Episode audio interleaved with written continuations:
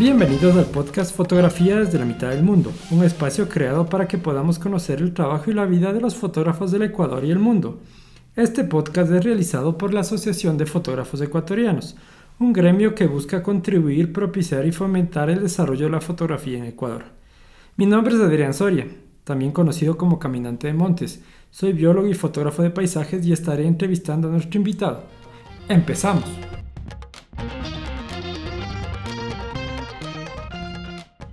Hola a todas y todos, eh, bienvenidos al tercer episodio de Fotografías de la mitad del mundo.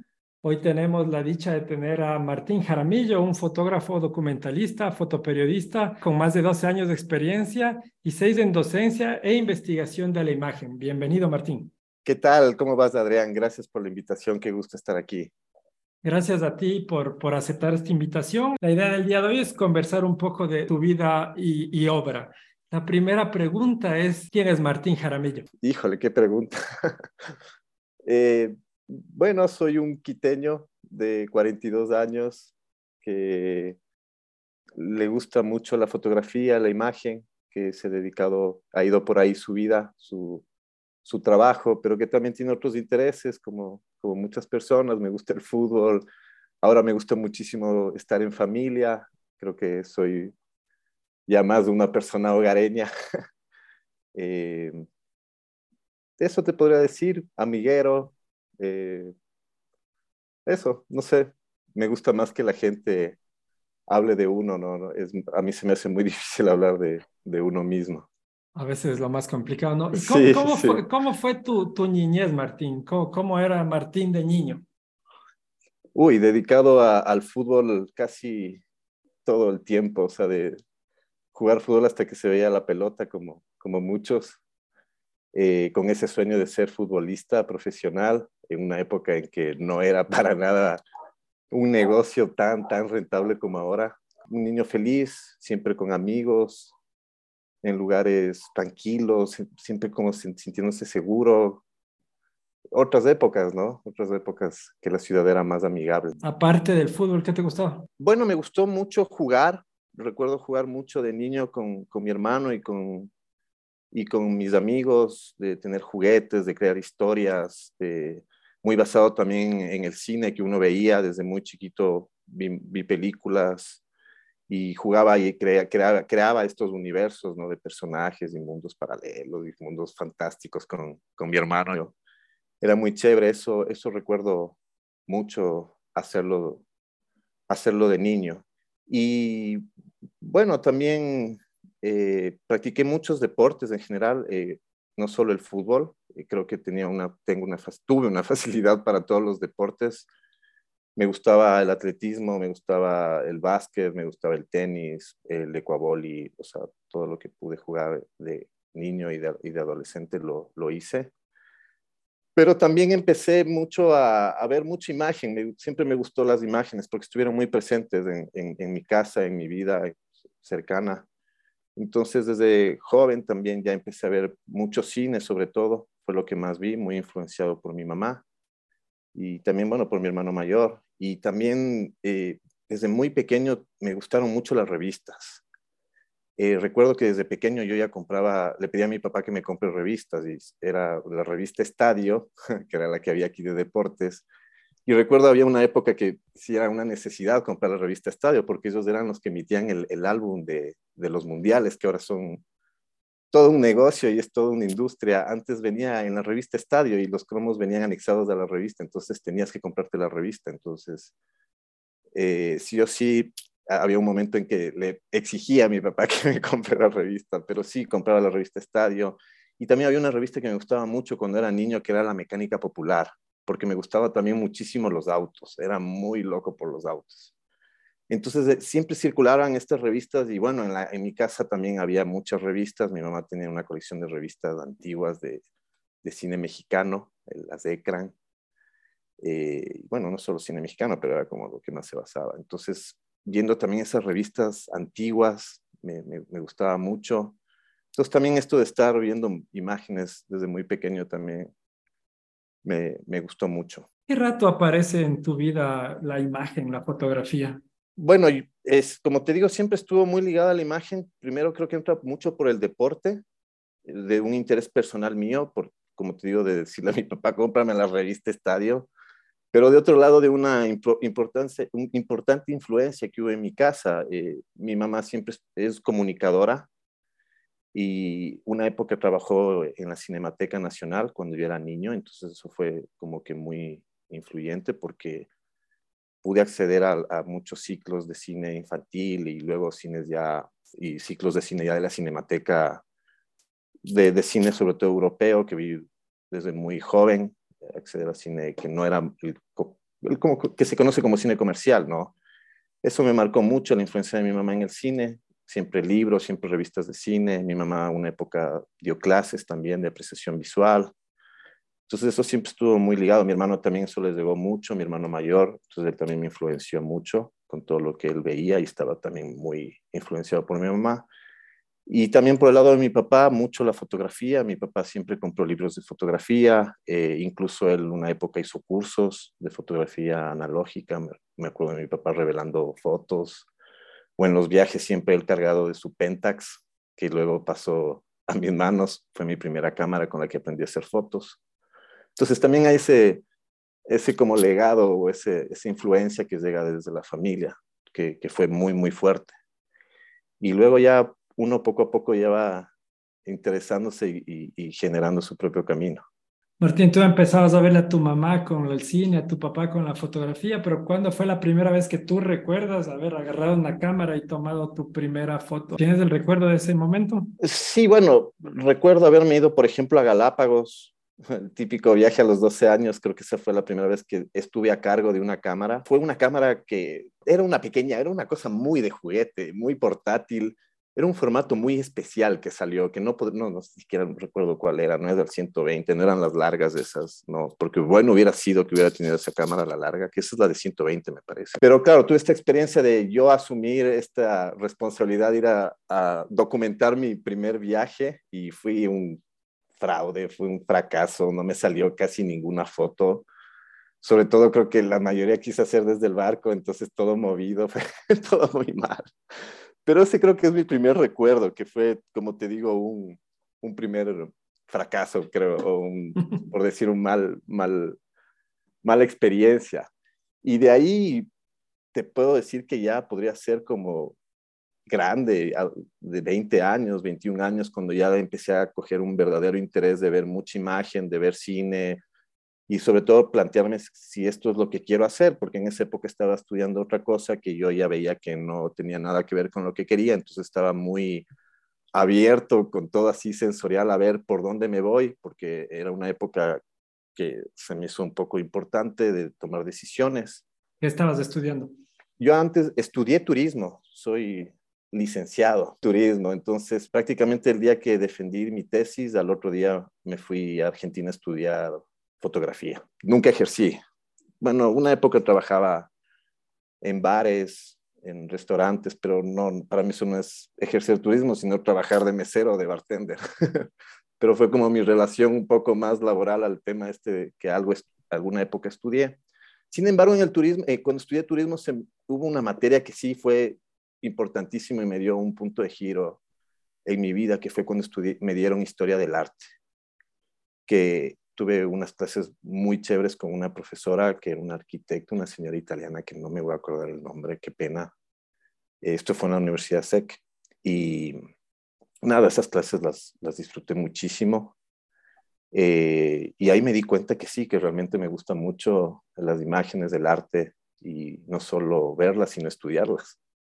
Entonces ahí fue un primer como aviso de que por ahí puede ser que me vaya. Entonces tú mientras estabas en la universidad estudiando turismo ya tenías esa idea de la, fotografía por ahí o también pensaste en algún rato hacer cine? No, la idea era hacer cine. Sí, mi, mi, primera idea fue hacer cine eh, y luego, claro, ya quieres hacer cine, ¿qué quieres hacer? Eh, aterrizar un poco esa idea. Entonces me interesó mucho mm, producir imágenes, entrarle al cine desde la fotografía, no, no, no necesariamente desde la dirección. Eh, y eso fue inicialmente lo que me fui a estudiar a Argentina, dirección de fotografía, fui a una universidad. Y estando allá y casi terminando el primer año de estudiar dirección de fotografía, eh, decidí salirme de la universidad para meterme en institutos más concretos porque me di cuenta que sí, que quería estudiar fotografía fija. Llamada así desde el cine, no mal llamada, digo yo, sino quería estudiar foto, pero no quería dejar de estudiar cinematografía entonces, o dirección de fotografía. Entonces me salí de la universidad y me fui a dos institutos, uno de foto, foto y otro de cinematografía o dirección de ¿Qué fotografía. ¿Qué instituto fue de fotografía? ¿Cuál, es, fue, cuál fue? El, la Escuela Argentina de Fotografía. Y, en, y cinematografía estudié en, en, una escuela que se llamaba, creo que se llamaba, porque creo que ya no hay, no estoy seguro, es del SICA, o era el SICA, que era el Sindicato de la Industria Cinematográfica Argentina. Entonces, sí, como te digo, inicié, entré a la, imagen o a, la, a, las ganas de estudiar o ya como querer dedicarme a algo a través del cine, pero en medio del estudio este me di cuenta que me estaba jalando más la foto, eh, sobre todo porque me di cuenta que si iba a ser director de fotografía era muy probable que trabajar el día a día y ganarte el pan, como se dice, me iba a tener muy relacionado a la publicidad. Y, a mí realmente ese, esa área no me, no, me llamaba, no me llama mucho la atención, no es mi área.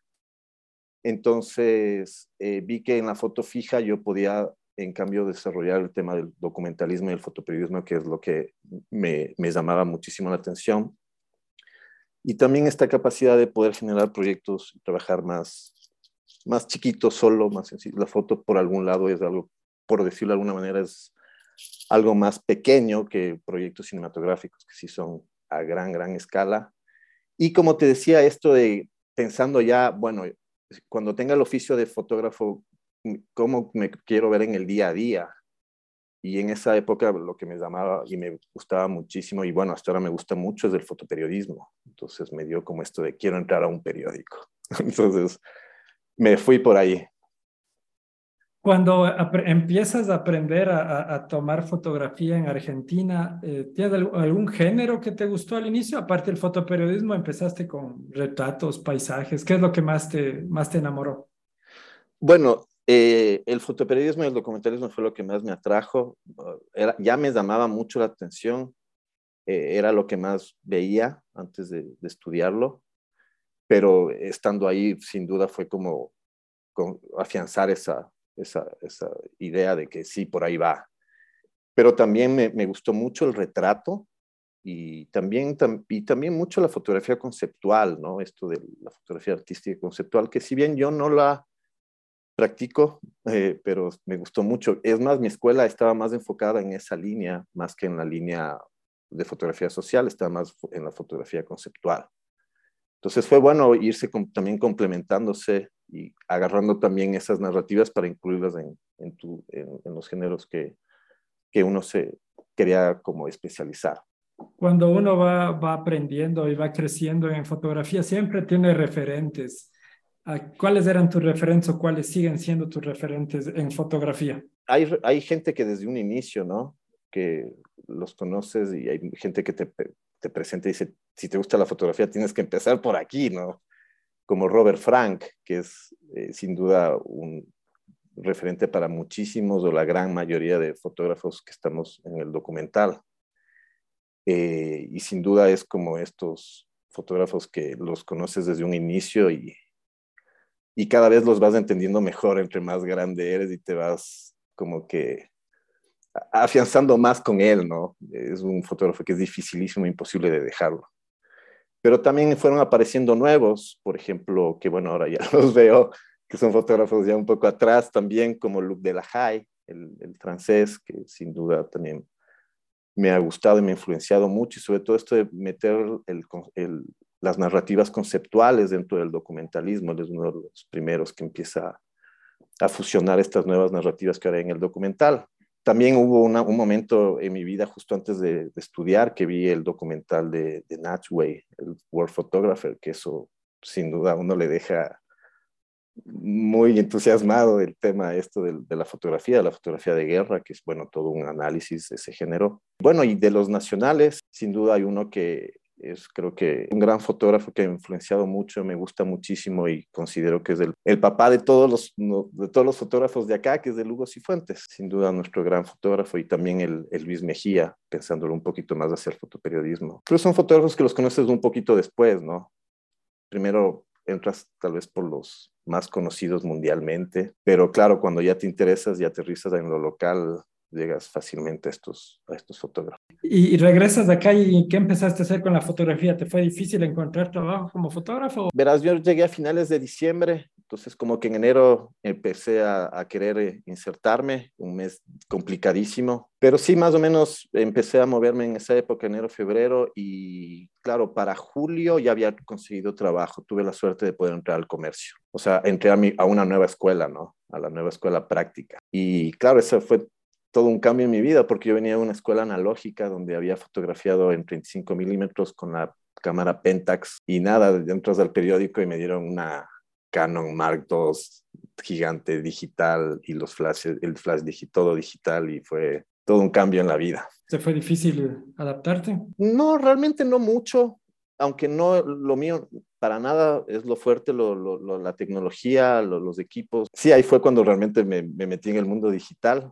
me llamó muchísimo la atención lo voluminoso del equipo, lo pesado, no se comparaba con lo que pesa un teleobjetivo 70-200 con lo que pesa un, un zoom 35, para 35 milímetros, son, son ópticas mucho más chiquitas, livianas. Entonces el peso me llamaba muchísimo la atención y me costó mucho acostumbrarme a cargar todo el peso del, del equipo porque era cargarlo todos los días a todo lado. Y sí, y lo que y sobre todo es lo que sí es todo una revolución es tener acceso a los disparos infinitos, al disparo en ráfaga, al disparar sin miedo, al, al prueba y error sin ninguna culpa, que eso no, no, no, podía hacerlo con, con, el 35 milímetros.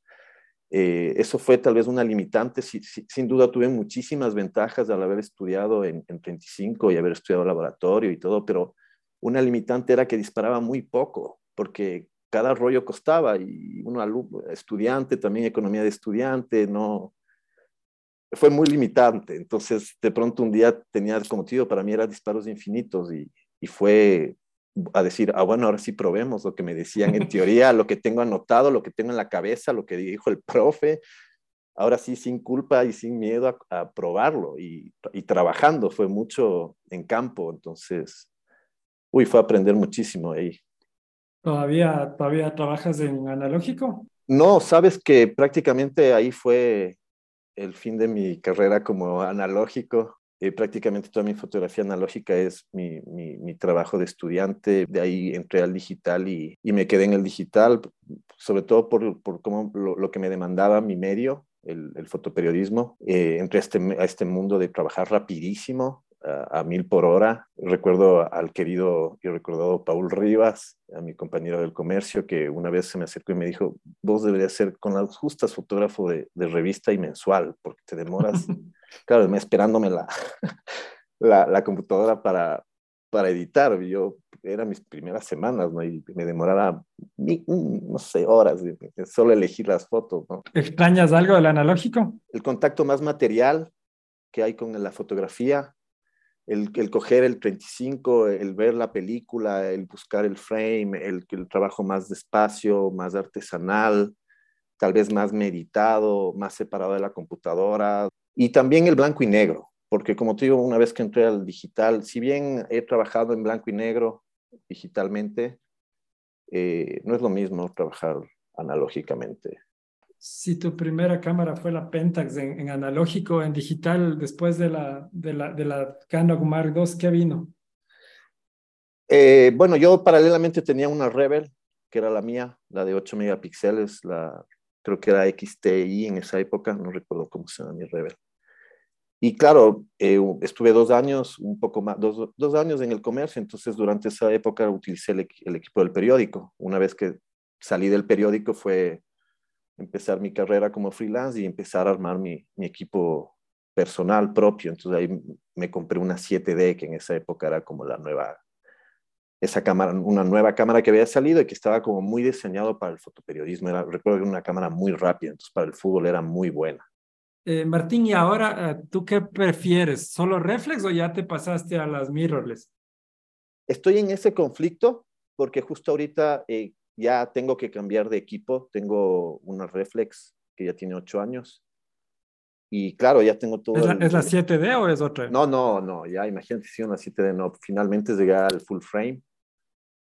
Eh, pero me compré la 6D, con la 6D, que ya, y te digo, esta cámara me compré hace ocho años. Eh, pero que me ha resultado, me ha gustado mucho porque es, es una cámara muy portátil. Para hacer reflex es bien chiquita. Y esa fue como una de las razones por las que me la compré y también por el precio. Era como de lo más económico para acceder al, al mundo full frame.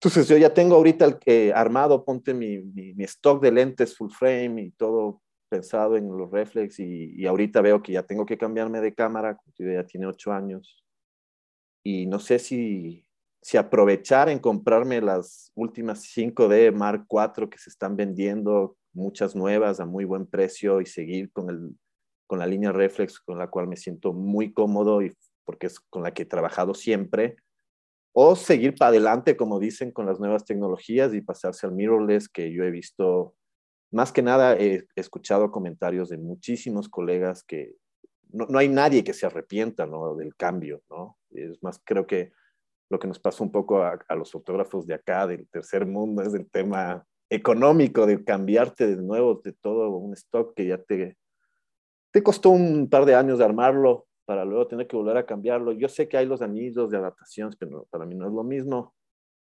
Entonces, no sé qué hacer, pero entiendo que debería comprarme una mirrorless. Y, y, y, ahora también incluso entra este tema del cambio de marca, porque antes, por reducirlo, eran dos marcas en el mundo reflex y ya si eras eh, de la una o de la otra, seguías toda tu vida en esa línea. Ahora, con el mirrorless se potencializaron muchas marcas, y uno ya no sabe ni siquiera si es que cambiarse de marca. Es como cambiarse de vida, eso de cambiarse sí, de marca. Sí, sí, hay, por ejemplo, la Fuji, hay gente muy, muy feliz con, con, con todo el, esta nueva tecnología mirrorless que, que, ha desarrollado Fuji, que incluso tiene este, este look vintage que a todos nos, saca, nos pone así los ojos, wow, que se ve muy bonita y, y, entiendo que funciona muy bien la cámara.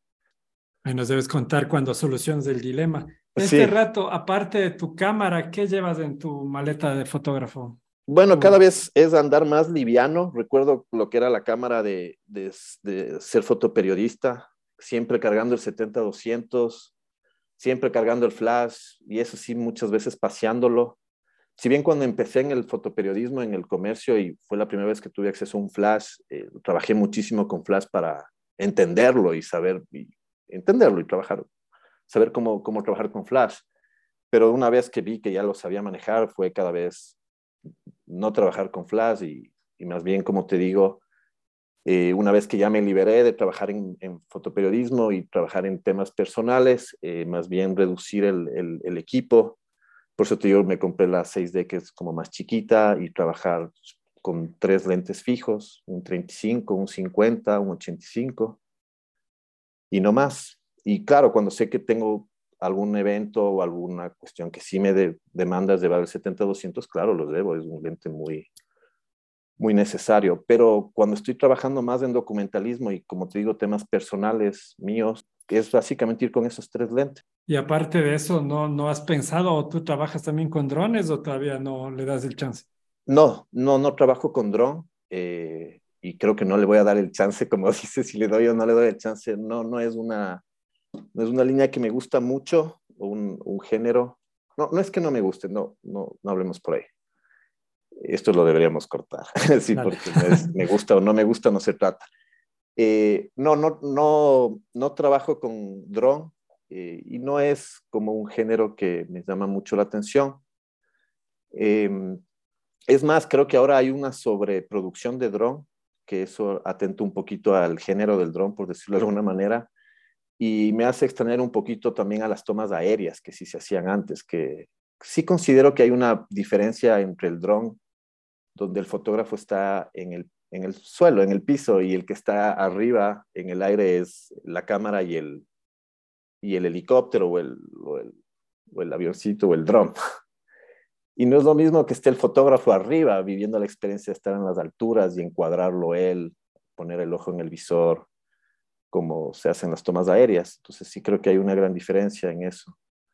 Eh, pero sí, hay, el género del dron es maravilloso, me gusta verlo, me, encanta verlo y creo que, y aquí con el país que, que tenemos se ve cada vez trabajos de drone muy, muy importantes y, creativos de, los colegas.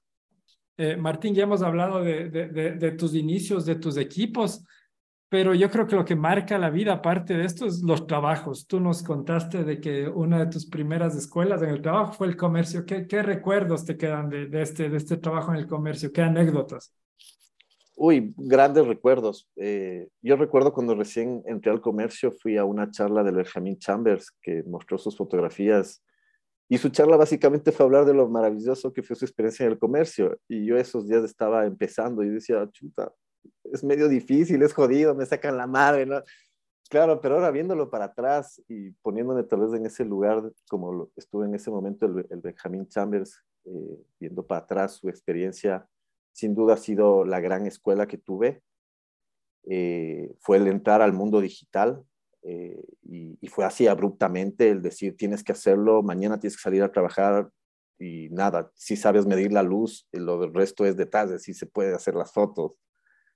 Y, y nada, o sea, plantearse eso, tener esa presión de generar y hacer fotografías eh, de calidad que tengan que ser publicables de diferentes géneros, entonces es una escuela muy interesante porque empiezas a hacer deporte, empiezas a hacer retrato, empiezas a hacer entrevista, empiezas a hacer vida cotidiana, empiezas a plantear eh, historias gráficas, empiezas a hacer política, vas a lugares que antes no hubieras tenido nunca acceso. Entonces, aprendes mucho eh, en lo laboral, en lo técnico, pero también aprendes en las experiencias, ¿no? porque empiezas a retratar la vida, y algunas veces eran momentos complicados, otros momentos eran de felicidad, como estar, eh, imagínate, estuve en la final de la Copa Libertadores cuando ganó la liga, entonces fue todo un momento de fiesta en el país, por decirlo de una manera, entonces también estás en esos momentos, esos serían los encargos suaves y alegres. ¿Tuviste algún encargo fotográfico difícil, alguno que te asustaste, que, que tu vida estuvo en riesgo? Sí, tuve un par de encargos complicados. No, nunca estuve en, en, en, coberturas como duras. Eh, en, el momento, en la época que yo estuve en el periódico no había todavía 30 S, ni, ni octubres, ni, ni junio, julio. Eh, pero, por ejemplo, me pasó de, de, por estar en una cobertura fotográfica ser asaltado, ser agredido por un grupo político fanático que se tomó una universidad pública, ya sabemos cuáles son. Entonces, vivir ya momentos complicados de terminar en, la, en el hospital por estar haciendo tu trabajo. Eh, me pasó mucho también vivir momentos duros que la gente vivió, como perder la casa, perder familiares cercanos, estar velorios. Entonces son cosas que sí te pueden pegar, que no necesariamente son coberturas durísimas, pero el día a día te vas topando con estas cosas y, es duro. O ver simplemente la situación cotidiana de la gente, que uno sí, sí lo registraba a diario. Otra cuestión que me gustaría señalar que fue importantísima en mi proceso del periódico que fue ser parte de un equipo fotográfico. Yo cuando entré en el comercio eh, éramos un, equipo de alrededor de 12, 14 fotógrafos solo aquí en Quito. Era la época en que el comercio era un periódico que generaba mucho contenido, muchos productos. Entonces eh, no parábamos y como te digo, hacíamos muchísimas cosas, pero lo importante era sentirse parte de un equipo, de un equipo de fotógrafos donde muchísimos tenían mucha experiencia y era buenísimo aprender de ellos. Eh, no solo cómo enfrentaban eh, las coberturas o el día a día como fotógrafos, sino directamente ver sus, fotos, porque muchas veces ellos eh, tus compañeros editaban en la computadora y las fotos quedaban ahí en las carpetas con los nombres de cada fotógrafo del día. Entonces uno podía hacer un, podías revisar y, chequear las fotos que, hacen tus compañeros y muchas se, parecían a, coberturas que uno había ya hecho antes. Uno dice, ah, él lo hizo de esta manera, ah, qué inteligente, oh, ah, ya, entiendo. Entonces aprendí muchísimo de ver las fotos de mis compañeros y de hablar con ellos y de ver cómo trabajaban y de compartir con ellos el día a día, estar en la, en la furgoneta de regreso, yéndose al sur, entre cinco o seis colegas reunidos, hablando de, casi siempre de, de, perdón, de la fotografía, del día a día.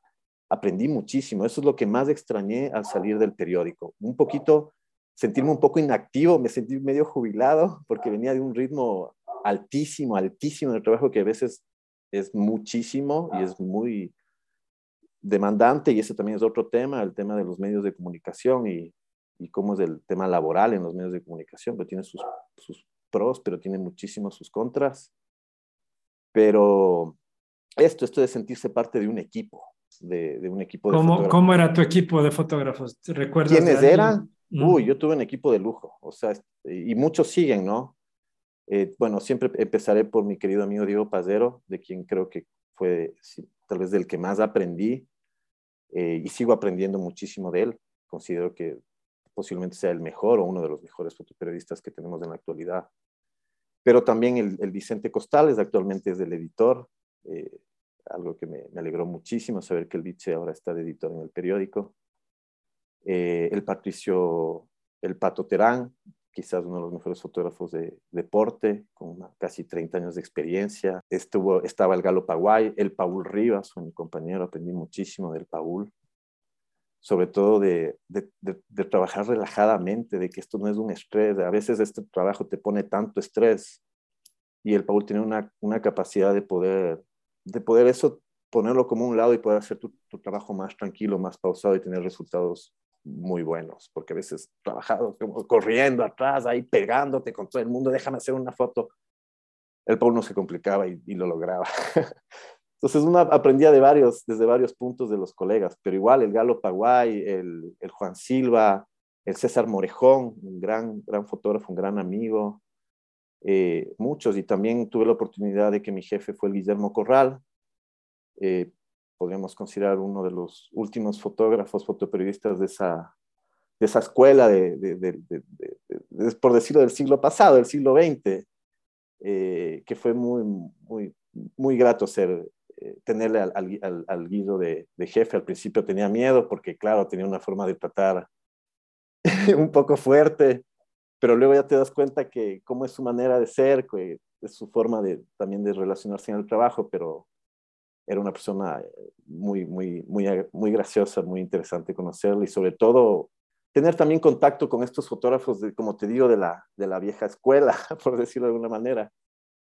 Eh, siento que como que estuve en la última época como de, no sé si decirlo, una época buena del comercio, que era, que era ese medio gigante que genera el, el domingo, era una revista realmente, ¿no? Eh, y como te digo, éramos muchísimos fotógrafos, era, teníamos, había toda una inversión del medio por, por, por tener equipos, eh, me acuerdo que teníamos un satelital para poder transmitir las fotos cuando ningún otro periódico lo tenía, teníamos eh, carros, era otra época en los medios de comunicación que sabemos ahora, todo ha cambiado a raíz de las redes sociales, estamos en otra época. ¿Por qué sales y qué te decides de hacer después del comercio? ¿Qué hay después del comercio para Martín Jaramillo? Cuando salgo del periódico sigo en los medios, quería, pero ya quería una cuestión más como freelance.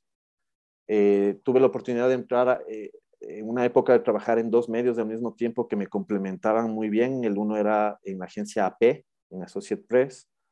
Eh, fui fotógrafo stringer de, de, la agencia, que es como el, segundo fotógrafo, el fotógrafo suplente del, del, fotógrafo principal que hay aquí, que bueno, es la fotógrafa principal, que es la Dolores Ochoa, que se fue también otra escuela y fue increíble trabajar eh, junto a la Dolores. Estuve como dos años, en la cual básicamente me tocaba hacer fotos de fútbol. Entonces, sí, fue una, una experiencia muy, muy chévere trabajar junto a la Dolores, que sin duda dentro del fotoperiodismo es una de nuestras eh, grandes fotógrafas y le debemos muchísimo, muchísimo, con muchos años de experiencia y aprendí muchísimo con la Dolores conversando, eh, sabiendo de su, con las dinámicas de cómo funciona la agencia de noticias. Es otro, es otro, totalmente otro mundo. tus jefes no están aquí, están en México. Eh, puede ver que tú tuviste muchas eh, complicaciones para hacer tu, tu, tu reportería y ellos ni siquiera están aquí, no saben, no se enteran, no les importa, simplemente quieren la foto. Es otra, otra dinámica. Entonces eso fue por un lado trabajar en, en, en AP con la Dolo y por otro lado empecé a trabajar en la revista Q, que eso fue un proyecto interesantísimo porque fue una revista pública en la cual pude entrar a trabajar desde que se inició, entonces fui como eh, uno de los fundadores que aportó ideas y, conceptos para armar esta, esta revista, sin duda un proyecto del, armado por Luis Dávila, que era el secretario de Comunicación. La revista es de la Secretaría de Comunicación del, del municipio de Quito, entonces se generó este medio público que me pareció muy interesante porque fue una revista que se enfocó mucho en la ciudad desde muchísimos ejes eh, y sentí que sí, en muchos momentos logramos crear un medio público, no un medio gubernamental. Y, y creo que se, se, generaron contenidos eh, buenos y para muchos públicos, que eso fue lo importante de la revista Q. Después de la revista Q tuve una última incursión en medios que fue la revista ñan, que eso ya fue lo último, último. Eh, trabajé como un año eh, en la revista ñan, que fue una experiencia increíble por el tema de, sobre todo, de viajar, de ir a lugares que nunca te imaginaste que existían y que estás ahí, encima estás fotografiándolos. Eh, la, experiencia de, de, haber recorrido el territorio, como se dice ahora, con la revista ñan es, es muy, muy grata, eso es invalorable. Entonces ahí como que terminó mi, mi, periplo de medios, porque llegó un momento en que dije, quiero cambiar, eh, pasarme a, a, otro lado, cambiar un poquito de dinámicas. Como ves, no, no me quedo en, en, los lugares, siempre me he estado moviendo, haciendo varias cosas. Igual, cuando ya me salgo del comercio y tengo ya la manera de trabajar mis tiempos, también empecé a trabajar mucho en, no mucho, pero paralelamente en audiovisual, trabajando de asistente de cámara, en la productora Registro Aurora, también haciendo unos trabajitos como director de fotografía, pero ya abriendo más otros horizontes también. Eh, pero claro, me salgo de los medios de comunicación y decido como, por decirlo de una manera, empezar mi carrera como fotógrafo documentalista, en el cual planteo, es, la idea es plantear mis, mis temas y generarlos yo y tratar de difundirlos eh, yo. ¿Desde, cuánto, ¿Desde hace cuánto tiempo estás con, este, con tu proyecto? Terminé el fotoperiodismo en el 2014 y desde ahí como que dije, bueno, ahora soy fotodocumentalista, me, me asigné a mí mismo ese, esa etiqueta. No, y empecé a hacer, trabajar más en, en documentos, en, perdón, en proyectos personales y también trabajar en, para ONGs, para ministerios, fotografiando proyectos sociales. creo que es importante ir a los, a, los lugares a fotografiar no solo cuando están en conflicto. Y, y, eso es como que al final es lo que más me he dedicado, no estar atrás de, de conflictos, sino de buscar fotografiar cultura.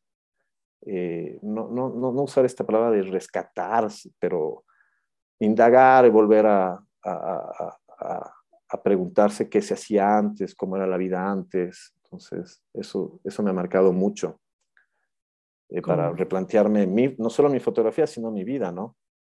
Claro, con, con, este, con este abordaje de la fotografía como documento social que tienes tú, regresaste a las aulas, volviste a, a sí, Flaxo, que también te marca. Sí, eh, me, me metí a estudiar antropología visual eh, un poco porque, bueno, ah, vengo desde hace unos ocho años eh, dedicado también a la investigación de la imagen y a la docencia.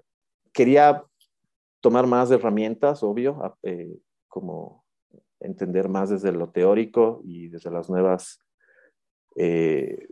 nuevas herramientas de investigación que hay en, la, en, en las ciencias sociales actuales. Quería, me di cuenta que necesitaba eso eh, pero por otro lado también quería validarme y, eh, con un título, que eso es un problema que tenemos muchísimos colegas. Eh, te comentaba que yo tengo una licenciatura en turismo, que eso me permitió entrar a la Flaxo, pero claro, me preguntaron cuando entré a la Flaxo, me dijeron, pero tú eres turista, ¿qué haces aquí? no, pero por experiencia, obvio.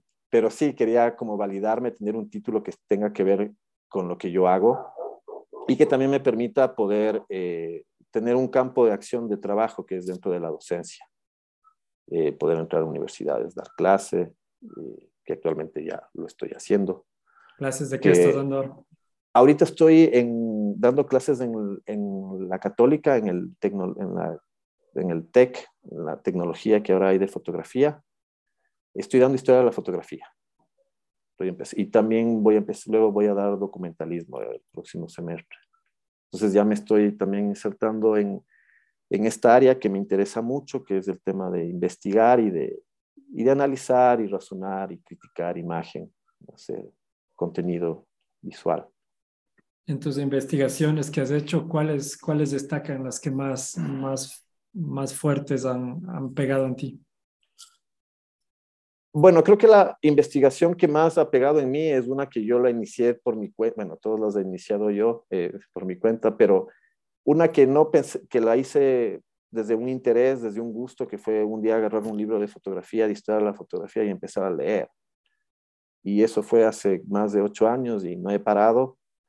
Y, creo que ese es como lo que más me gusta y lo que más me, me ha ayudado, me ha cambiado mi manera de, de vivir de la imagen, que es a través de la investigación y el estudio de la imagen, sobre todo desde la historia. Y eso comenzó, como te digo, un día en mi casa de coger un libro como todo el mundo lo hace, pero ahora finalmente terminé dando clases, terminé haciendo investigaciones, terminé haciendo una maestría, o sea, me fui poco a poco metiéndome de lleno.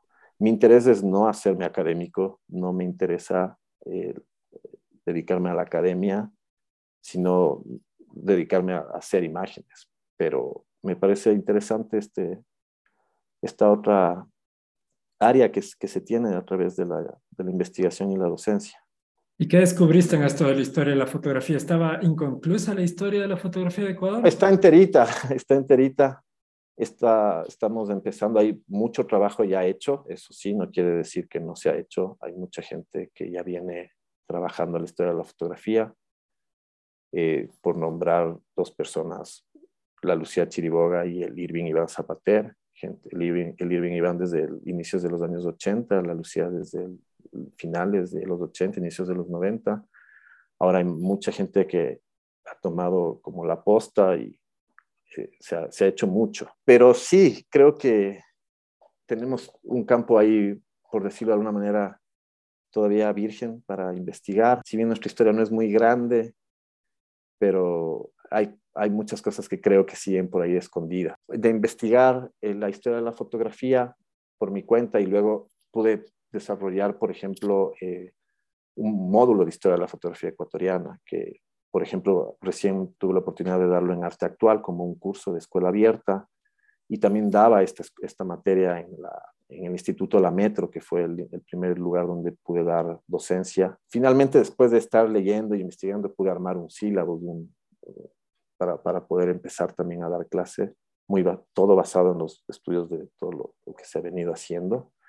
Pero luego ya finalmente me metí a investigar un, un, tema ya en particular, que eso lo pude plantear como mi tesis en la maestría de antropología visual, que fue meterme a estudiar a los Martínez, a los hermanos Martínez, a Luis Alfredo Martínez, el pintor, escritor, y a sus hermanos Augusto y Nicolás Martínez, fotógrafos, y bueno, Augusto geólogo y, y Nicolás eh, considerado el primer andinista profesional. ¿Y por qué decidiste escogerles a ellos? Primero por el encanto, por el, estaba muy metido en el tema de ya de la historia de la fotografía ecuatoriana, primero, y durante la, em, mientras empecé a estudiar historia de la fotografía ecuatoriana, eh, empecé también a estudiar la pintura ecuatoriana y sobre todo del siglo XIX.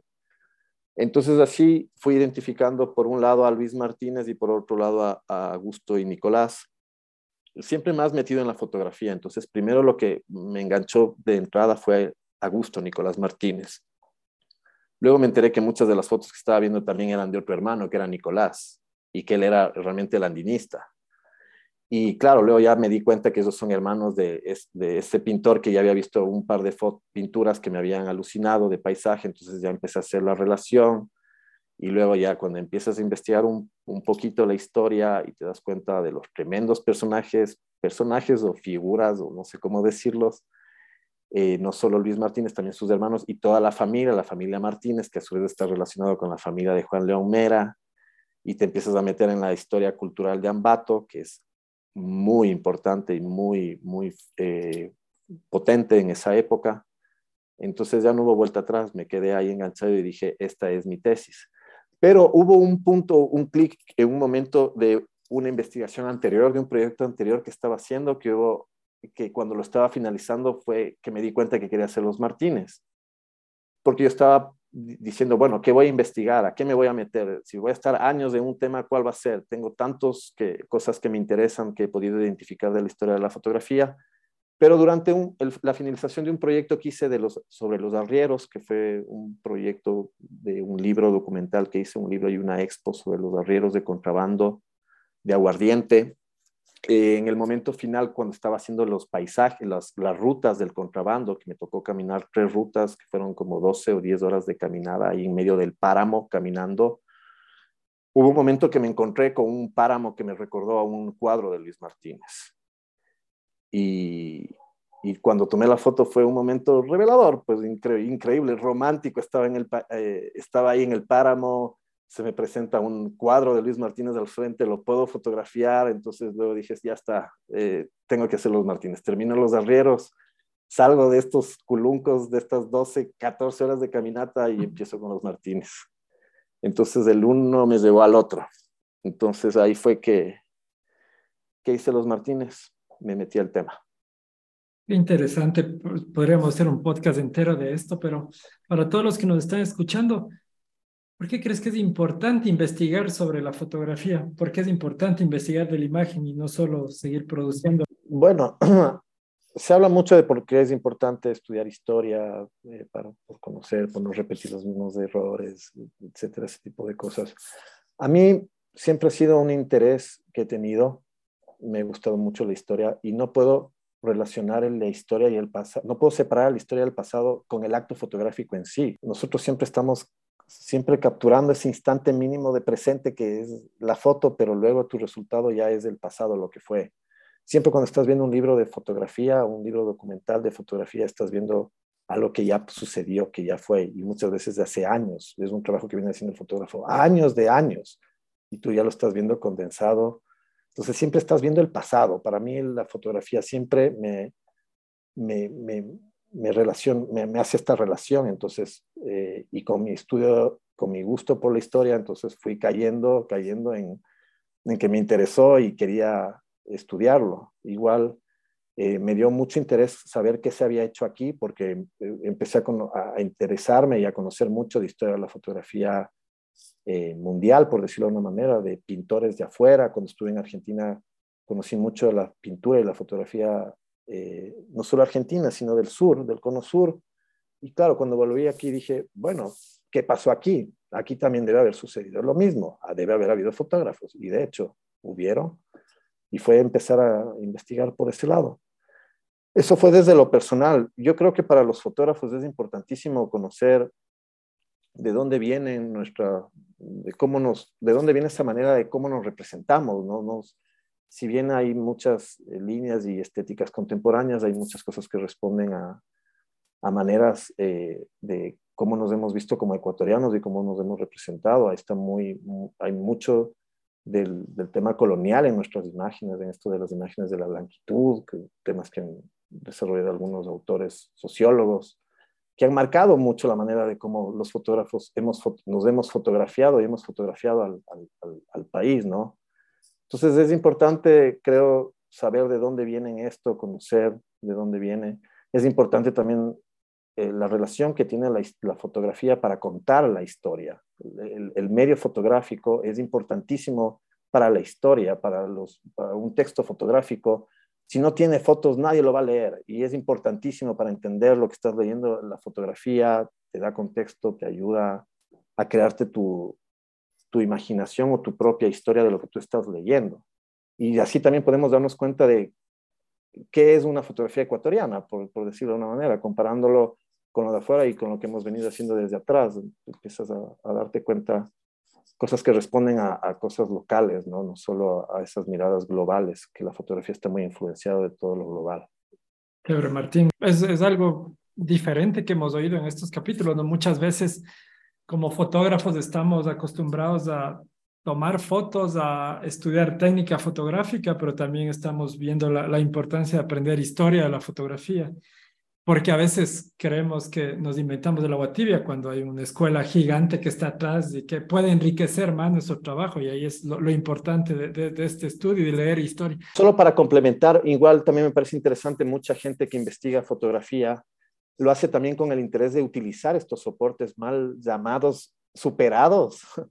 Por ejemplo, se me viene el, el trabajo de, Leonor Jurado, una artista visual fotógrafa que investiga historia de la fotografía por el interés también de estudiarlo, pero también para incursionar en, trabajar con esos soportes que se, trabajaban en el siglo XIX. Entonces, la Leonor Jurado hace colodión, colodión húmedo, ha trabajado con colodión, trabaja en fotografía estenopeica, entonces también es traer esas narrativas al presente, ¿no? que es súper importante, que es traer el pasado siempre para acá, ¿no? que, que en las narrativas actuales. Eh, ¿Dónde podemos conseguir información de historia? Bueno, hay bastantes libros, pero no nunca los suficientes. Pero sí, hay, como te decía, hay gente que viene haciendo investigación desde hace mucho tiempo. La Lucía Chiriboga, a través de su taller visual, eh, ha publicado algunos, algunos textos de investigación de historia de la fotografía. Eh, también desde, desde su trabajo que hizo en el Instituto Nacional de Patrimonio Cultural, el INPC, que hace unos años atrás eh, tuvo un proyecto importantísimo de fotografía patrimonial, donde se investigó, donde se armó un nuevo archivo fotográfico, se compraron archivos a, coleccionistas y a familiares para tenerlos como una nueva colección pública, se hizo publicaciones, entonces a través de este trabajo del taller visual y del INPC hay investigación. Eh, como te digo, el Irving Iván Zapater lo viene haciendo desde los años 80. Él generó desde el Banco Central estos primeros libros recopilatorios de fotografía histórica y él no ha parado. Bueno, ahora tal vez un poquito, pero hasta hace poco estuvo en el Consejo Nacional de Cultura, editó estos libros esta serie de los libros verdes, que hay fotografía por décadas o fotografía por ciudades, entonces hay encuentras fotografía patrimonial de Loja, de la Tacunga. Entonces hay veces que la gente dice, no, no hay, es que aquí no hay, y es, no, no te has sentado a buscar, si, hay algo, si hay. Eh, igual hay muchos otros investigadores, el, el, trabajo que ha hecho el Coco Lazo, de, de su pariente, el José Domingo Lazo, una excelente investigación de tesis publicada, recomendada para todos que también en su momento hizo su exposición en el Museo de la Ciudad, que fue muy, muy importante, la Expo del Coco. Eh, hay historiadoras que aportan desde, desde la historia en la fotografía, como la María Elena Bedoya, la Betty Salazar, que están constantemente publicando. Eh, hay, que, hay que darse el tiempito de, de meterse en las bibliotecas, en las librerías, hay muchos de estos libros ahora circulan como libros usados en, ferias, en, por ejemplo, una, librería que, recomiendo muchísimo que, pueden, que pueden visitar, la librería Cosmos, donde hay una, búsqueda de, crear una línea fotográfica de libros y de libros de, históricos, y contemporáneos. ahí puedes encontrar algunas de estas eh, obras publicadas por estos investigadores, hay muchos más, ¿no? Eh, recién el, Pablo Corral sacó este libro de de Honorato Vázquez, de su investigación que hizo el fotógrafo cuencano, que fue un gran aporte, un gran libro, que recomiendo a todos los fotógrafos eh, buscarlo, tratar de, encontrarlo. A veces también pasa que muchas de estas publicaciones vienen desde editoriales públicas, desde las instituciones públicas, entonces no salen a la comercialización, no salen a la venta, entonces uno tiene que haber estado el día del lanzamiento o tener una relación con el instituto, o ir personalmente a solicitar el libro, y los libros se quedan embodegados en vez de circular. Entonces también pasa eso un, poco, que lastimosamente a la empresa privada no le interesa mucho financiar este tipo de proyectos visuales que tienen que ver con contenido, con historia, con crítica, por decirlo de una manera, y prefieren tal vez auspiciar otro tipo de proyectos visuales que está muy bien, que es válido, que, se, que tiene que financiarse todo. Martín, cuando tú decías que estabas terminando el libro de Arrieros y subías caminando por el Culunco y tomaste la foto y tuviste la epifanía de que ahí vienen los Martínez, ahora después de los Martínez, ¿cuál es tu siguiente proyecto? A ver, hay uno que quiero cerrarlo, que lo tengo ahí abierto, que quedó a medio andar, que tiene que ver un poco con también historia de arquitectura de edificios modernos de la década de los 50, 60, que es una serie que ya la publiqué en una revista, también la he presentado, pero quiero terminarla, quiero ver si es que la potencializo, la hago más grande, la trabajo mejor, para ver si es que puede ser un proyecto expositivo. Estoy recién como aterrizando en esto, si es que a veces que me, me meto en terminar este proyecto o generar uno nuevo. Tengo unas ideas de, de, ensayos fotográficos, pero que son ensayos, no tanto proyecto a largo aliento, eh, fotohistorias, tengo algunas cositas ahí, pero no te quiero adelantar porque como está todo bien en pañales, estoy recién saliendo de esto del, de haber estado bastantes años metido con los Martínez, pero sí, ya queriendo em, empezar. Me he quedado muy, muy motivado con esto de, la exposición, eh, entonces quiero seguir en, generando estos, estos productos de investigación. Sin duda, mucha de la gente que nos está escuchando de, quiere saber más de tus nuevos proyectos. ¿Cómo te pueden encontrar a ti en, en, redes sociales, en internet? ¿Cómo estás? O sea, la manera en que me pueden encontrar es llamándome y citándome y viéndonos y tomándonos un café. Porque lastimosamente, bueno, no sé si lastimosamente, sí, no tengo redes sociales. Obviamente no, esto es lo primero que en, en clases digo a mis alumnos que no lo recomiendo que lo hagan. Es una decisión que la tomé yo eh, considero que todos los fotógrafos deben tener sus redes sociales para promocionar sus trabajos. Sin embargo, yo no lo hago, no tengo página web, no tengo Facebook, no tengo Instagram, eh, no hay, no existo en el mundo virtual. ¿Tu correo, si te quieren escribir? Sí, por favor, correo, sí, existe eso que se llama Gmail. Eh, fotografía.martin.gmail.com para ir cerrando, un consejo para los fotógrafos que se están formando y que nos están escuchando por, por este podcast. ¿Qué, qué, le, ¿Qué, le, aconseja Martín Jaramillo a través de toda tu experiencia? Bueno, una recomendación, ya les dije, no hagan lo que hago yo, tengan redes sociales, promocionense. Creo que la fotografía tiene toda una parte importantísima que es el, la promoción, ¿no? El, el venderte, el saber vendértelo y en el buen sentido, ¿no? Estamos en, en en una sociedad en la que hay que saber hacerlo. Eso es vital, es vital para, para poder empezar en el mercado. Yo tal vez cuando empecé también vivía en una época en que no había tanta, tanta competencia. Eh, todavía éramos muy pocos, éramos, éramos como la primera camada de los fotógrafos que nos fuimos en manada a estudiar afuera y sobre todo en Argentina. Eh, entonces, para mí, en mi, en mi, caso, fue más fácil tal vez entrar al medio. Eh, tenía este tema de, contactos también conocidos, así, esto tal vez ahora ya no es tan fácil, hay muchísima competencia, ahora hay escuelas acá, hay muchísimos fotógrafos, eso es buenísimo, que ahora sí podemos hablar que hay todo una industria fotográfica nacional, que somos muchísimos desde diferentes géneros, desde diferentes miradas, está buenísimo, pero eso hace que sea complicado insertarse, iniciar. Entonces está bueno tomar buenas decisiones en el tema de, de, saber venderse. Y yo diciendo esto, ¿no? Que lo peor. Pero sí, soy consciente que eso es importantísimo y sobre todo soy consciente que eso yo nunca lo tuve y que soy muy malo en eso y, me y por eso me ha tocado buscar eh, por otros lados compensar esto, ¿no? Pero eso es importantísimo. Y por otro lado, lo que les recomiendo a los nuevos fotógrafos, que es un poquito también lo que hemos hablado y por el eje que se fue la entrevista hoy, es que estudiemos también la imagen, no solo en la parte técnica, que está muy bueno, hay que estudiarlo y, siempre estar actualizado en todo el tema tecnológico.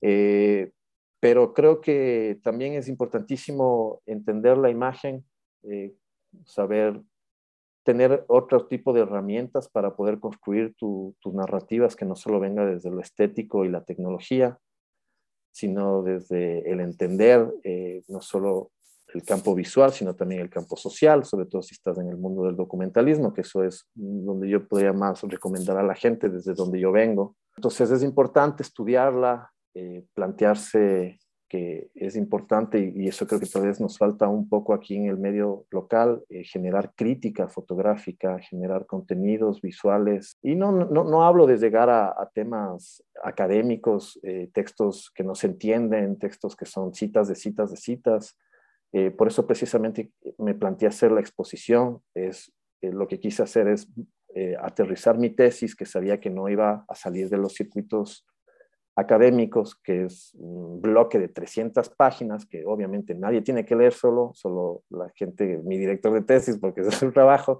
pero no, o sea, no así no va a llegar la información. Y si es que uno quiere que generar medianamente contenidos o, que o, o hablar desde la historia pública, por decir, eh, me pareció muy interesante generar un producto que llega a, todo público, porque la tesis no llega a nadie prácticamente.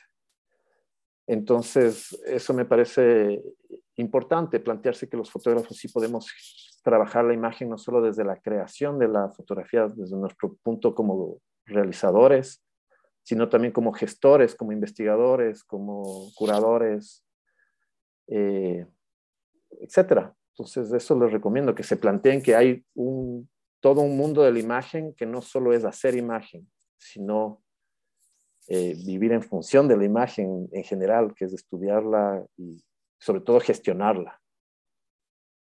Súper chéveres los consejos para, para los jóvenes fotógrafos y los que ya estamos formados. Siempre es bueno aprender de, del resto de colegas. Martín, ¿cómo te has sentido tú siendo parte de la Asociación de Fotógrafos Ecuatorianos en este tiempo? Sabes que me he sentido que he vuelto a la, a la asociación. Yo en estos últimos años me he sentido que hay como un, un, una nueva gestión y bueno, poniéndole un nombre a partir del, de que está la Gina, eh, he sentido que la, la asociación como que ha tenido un nuevo empuje, una nueva gestión eh, nuevos aires, eh, retomando lo que ya se hizo anteriormente, potencializándolo, y eso me ha hecho a, tener un nuevo interés de estar pendiente de lo que hace la asociación, desde donde puedo, porque estoy también a veces un poco lejos de las redes, pero he visto que hay una, un interés de, de, de generar esto de la fotografía desde varios discursos, desde varios lados, desde varios géneros, desde varias actividades. Entonces está interesantísimo que el, logo de la, Asociación de Fotógrafos aparece en muchos lugares y tiene que ver también desde todos estos proyectos que estamos generando los fotógrafos desde muchos, desde muchos sitios distintos, ¿no? Que eso está buenísimo. Entonces, está bueno que la, asociación gestione eh, venta de libros a través de una feria, que está en eso, tratando de, mover, de, mover los libros de los fotógrafos que también nos generan ingresos incluso. Eh, están generando conversatorios, ahí el mes de la fotografía. Entonces se ve que cada vez se institucionaliza más, por decirlo de alguna manera, en la asociación. Y eso nos hace sentir que somos parte de algo. Es, yo como que me siento que estoy más anexado a algo que tiene, que cada vez coge más y más y más fuerza, que es lógico, es un proceso que iba a ser así desde los inicios, que fue un gran, gran trabajo iniciar esto. Pero ahora como que siento que estamos ya cosechando cosas que se vinieron sembrando desde años atrás por varios colegas. También me parece importante desde mi, por ejemplo, desde mi experiencia, haber tenido el apoyo ah, de la, de la asociación con, con la realización de la, de la exposición. Eh, fue llamar a la, a, a, a la Gina, decirle que acoja el proyecto, que, que, que dé difusión, que, que, hay, porque por ejemplo yo que no tengo redes, para mí me viene buenísimo buscar estos apoyos y, realmente fue, fue un apoyo. Entonces es importante saber que tú tienes un apoyo de una, de una asociación que tiene cada vez más oídos y llega a más personas, donde tú puedes incluso difundir tus trabajos y enterarte sobre todo de todo lo que están haciendo los colegas. Entonces se va generando actividad y se va apoyando a los fotógrafos, es como que vamos generando industria también. Está bueno. Es, es, importante eso también. Hay una invitación a todos los que nos escuchan a formar parte de la Asociación de Fotógrafos Ecuatorianos. Si eres fotógrafo ecuatoriano, puedes entrar a la página web de fotógrafosecuatorianos.com y formar parte de nuestra asociación. Gracias, Martín. Eh, sin lugar a dudas, ha sido una entrevista súper chévere. Nos quedaríamos conversando de largo te aceptamos el, cafecito que, que, nos dijiste, te vamos a escribir por tu, por tu correo. Martín, eh, tus últimas palabras ah, para, la, para la gente que nos escucha. Bueno, felicitarte, Adrián, a ti y a la asociación por este espacio que están generando. Me parece importantísimo tener eh, estos, estos lugares de podcast donde hablamos eh, de lo que nos gusta, que es la imagen. son, son espacios importantes, como te decía, esto de hablar y de pensar y criticar la imagen es importantísimo. Eh, te agradezco por, la invitación y eso, nada, eh, mandar un saludo a, todos los que nos escucharon y que nos acompañaron en este diálogo y nada, felicitar también todo el trabajo que vienen haciendo los colegas desde sus trincheras del trabajo, sacando la fotografía adelante en, en un país que cada vez se hace más complicado vivir de la cultura. Muchísimas gracias. Hemos estado hoy con Martín Jaramillo, investigador, fotógrafo documentalista y fotoperiodista ecuatoriano. El podcast de hoy llegó a ustedes desde Quito, Ecuador, la casa de la Asociación de Fotógrafos Ecuatorianos. Les invitamos a seguir más de nuestro trabajo en las diferentes redes sociales. En Instagram y Facebook nos encuentran como arroba fotógrafos ecuatorianos o en nuestra web www.fotógrafosecuatorianos.com. Les esperamos en nuestro siguiente episodio. Hasta pronto.